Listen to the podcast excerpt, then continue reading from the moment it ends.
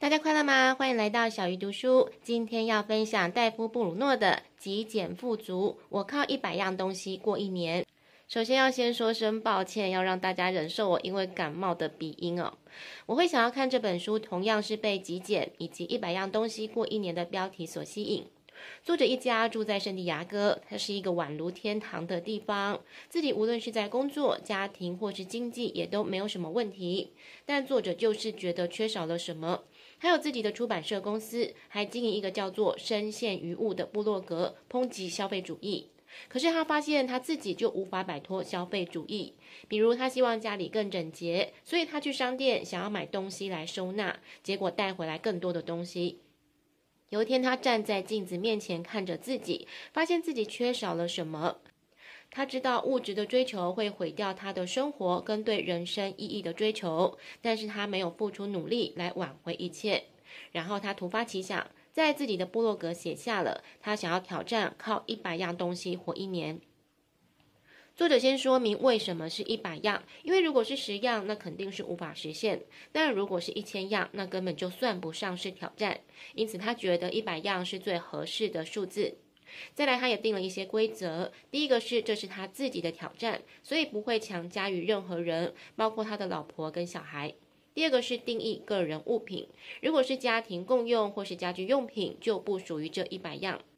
那么大概哪些算是个人物品呢？例如衣服、笔记本、笔、结婚戒指、钱包、手表、手机、汽车、牙刷、一些电子产品等。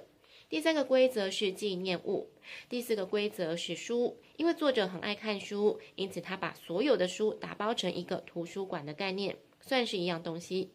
规则五是日常必列的项目，比如衣服不能只有一两件。规则六是家用的工具，例如锤子、卷尺等。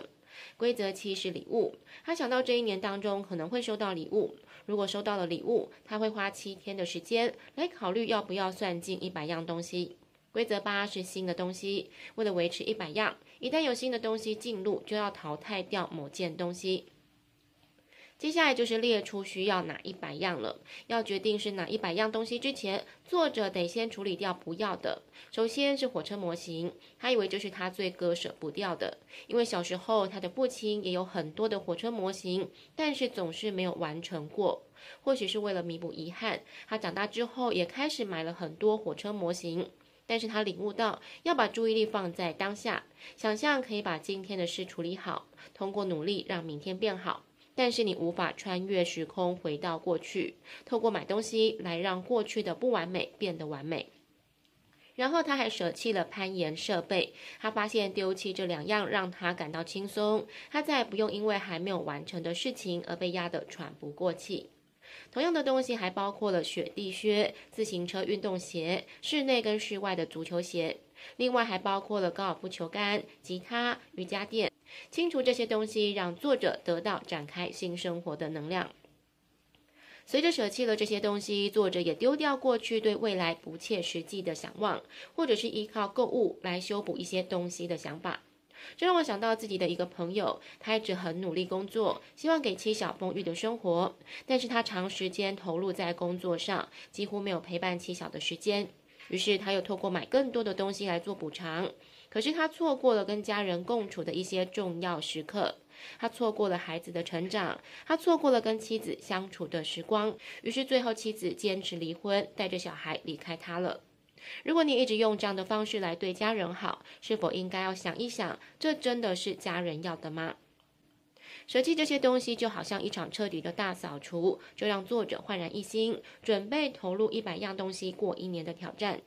展望未来，没有太多东西干扰的简约生活，他相信自己有足够的空间容纳生命中更重要的东西。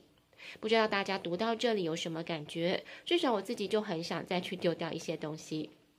下一集我们一起来看看作者的一百样东西清单。小鱼读书，我们下次再会。